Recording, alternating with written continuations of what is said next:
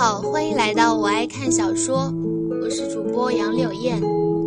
锦绣民国第十节误解了。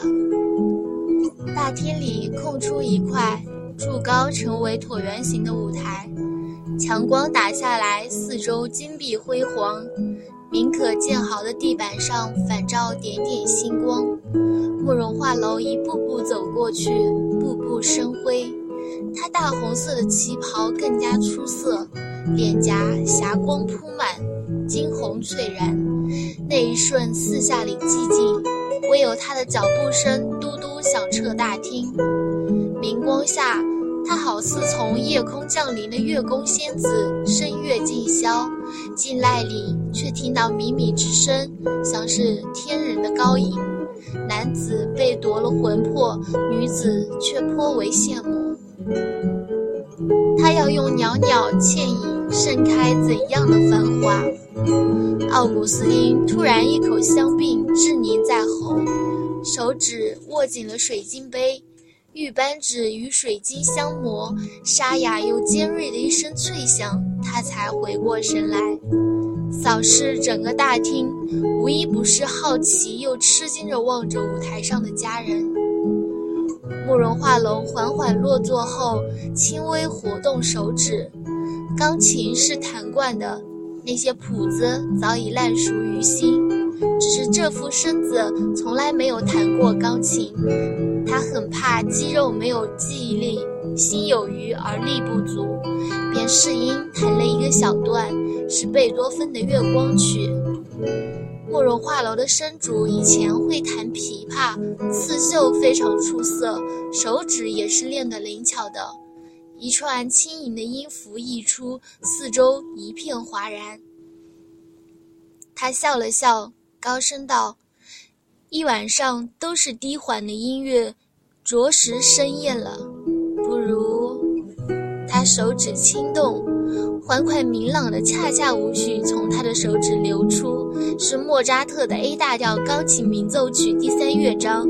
曲子简单，节奏明快，音乐壮丽蓬勃，很好的恰恰舞曲。曲子不难，他弹起来也很流畅，没有什么技巧可言，只是会弹钢琴的都能将这一曲演绎得很好。原本大家都在期待他想干嘛。突然被这一轻松的曲子吸引，不自觉的脚步动了起来，反而忘了他原本是土著夫人的事实。气氛前所未有的热闹，这样的舞曲很好跳，宾客几乎全部加入了舞池中，随着高低起伏的舞曲移动自己的脚步，身子也轻盈几分。李方景伏在二楼的栏杆上，突然笑了，脸波很略。露出前所未有的优美，强光下的她丝毫一丝表情都藏不住，眼角跳起轻弱的笑意，蛇骨般柔美，底下藏的却是顽固的冰凉。她似乎心不在焉，手下却一个音符都不错。看似简单的曲子，想要弹得这样自然，需要多么的熟练，旁人不懂，自小学钢琴的李方景却知道。他学琴已经十五年了，也弹不出慕容画楼这样的流畅。原本的担忧、担忧、心疼，此刻全部化为眼底浓郁的疑惑与戒备。他是谁？不知何时，李四小姐已经站在他的身后，同样饶有兴趣地看着底下的高台。李方景回身伸了一个懒腰，笑道：“四姐。”这场戏好看吗？他会弹琴吗？李四小姐明显跟不上节奏，蹙眉望着钢琴后的女子。慕容画楼的情绪似乎全部都倾泻在了黑白键上，随性而优雅，满头乌黑的青丝紧紧用步摇别起，随着身子的摇动飘落下来。娇媚自傲的神态。稳健熟练的指尖，漆黑浓密的青丝下，脸颊显得更加的小巧精致。谁说妖娆的女子一定要十分性感？她这般清纯的模样，随着乐章幻化出了一幅幅景图，繁华。盛开处，她这抹素色，深深逼退了万紫千红。是啊，他会弹琴吗？李方景突然笑了，笑容里生出一份阴冷，目光悠悠处，他兀自自嘲：真当自己是救世主吗？真当自己是罗密欧吗？台下那个却不是那倨傲的模样，分明是艳丽精明的埃及女王。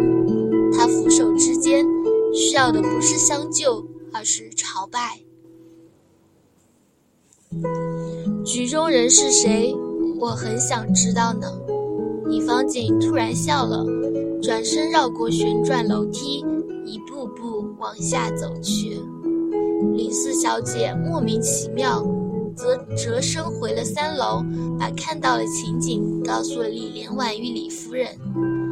李连婉与李夫人都没有说话，片刻的沉默将心底的内疚一扫而空。李连万突然哈哈大笑：“白云归这 trận 棋很好，真好。”说到最后，已经是咬牙切齿的怨恨。李老夫人。也是面色微变。坐席的一角，三个男子没有投入到恰恰舞曲的欢快中，他们的目光紧紧逼迫在慕容画楼的脸上。奥古斯丁看着山田与高桥都变了脸，莫名的痛快，用日语低声道。刚刚我说，今晚督军府邸的好戏是一部好棋，也是一部险棋。如今我收回我的话，今晚的好戏是一部险棋。高桥一郎的脸色更加差了，山田俊目光尖利地瞪了奥古斯丁一。曲完毕，舞池里的节奏也渐渐淡了。李连婉与夫人出现。祝今晚的结词。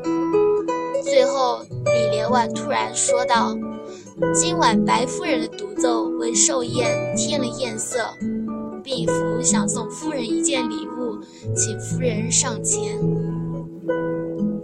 李真红转眸瞧了一眼平静的，甚至看上去有些木讷的画楼，至今无法回过神来。灯光下，她景象雪白，修长如玉，青丝卸了下来，有着撩拨心弦的气质。突然心间一颤，慕容画楼却不瞧他，听到李先生叫他，便明媚一笑，大方端庄往台上走去。后背笔挺，好似女皇巡视成名。任何人在她高傲的神色之下，都黯然失色，不由自主地撇开眼睛。此女子看似木讷，眼眸却如此尖锐。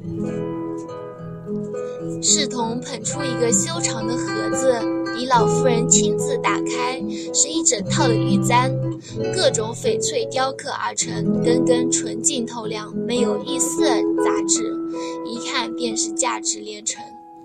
慕容画楼挽起耳边的一缕碎发，心中冷笑：这是赔礼吗？台下不凡识货之人倒吸一口凉气，惊艳无比。薄礼不成敬意，望夫人笑纳。李连婉态度算得上恭敬，似乎想挽回一点什么，却触及慕容画楼慵懒的神态，心底一凛。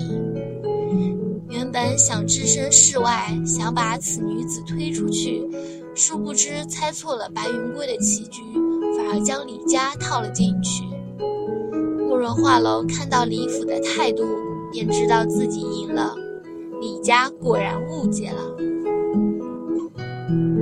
他拿起一支，随手将自己的青丝挽起，别在发髻。无功不受禄，一支足矣。以功美意，画楼深受了，心底却没有一丝得意。开局他赢了白云归一步，不代表步步能赢。